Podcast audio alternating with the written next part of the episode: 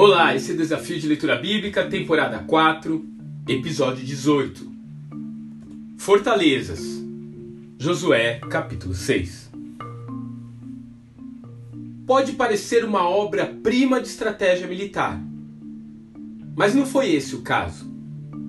O confronto que esse capítulo descreve está baseado em um enfrentamento espiritual.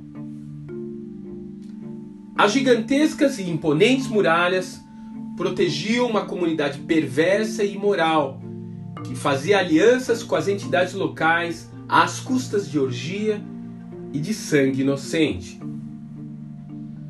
Josué, por outro lado, só podia contar com sua fé em seguir uma inusitada ordem de rodear a cidade com seu grupo de pastores nômades até o momento de derrubá-la no grito. Jericó seria um impedimento para a tomada da terra prometida, um bloqueio ao avanço do povo de Deus para o cumprimento das suas promessas divinas. Israel precisaria transpor aquela barreira para começar a viver os seus momentos de vitória. Você já viveu essa experiência em sua vida? Já percebeu uma oposição ao seu crescimento espiritual? relacionamentos opressores, ideologias de descrença ou mesmo pendências não resolvidas que o impedem de passar para uma próxima fase?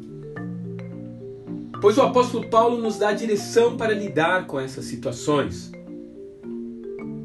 Porque a nossa luta não é contra pessoas, mas contra poderes e autoridades, contra os dominadores desse mundo de trevas contra as forças espirituais do mal nas regiões celestiais. Efésios capítulo 6, verso 12. Pois embora vivamos como homens, não lutamos segundo os padrões humanos. As armas com as quais lutamos não são humanas, pelo contrário, são poderosas em Deus para destruir fortalezas.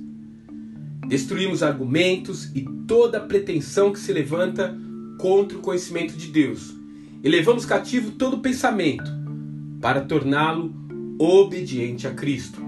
2 Coríntios capítulo 10, versos de 3 a 5. Cada uma das suas limitações para progredir espiritualmente, para vencer falhas de caráter, para curar feridas na alma, são fortalezas construídas pelo inimigo para nos impedir de alcançar o que o Senhor tem preparado para nós.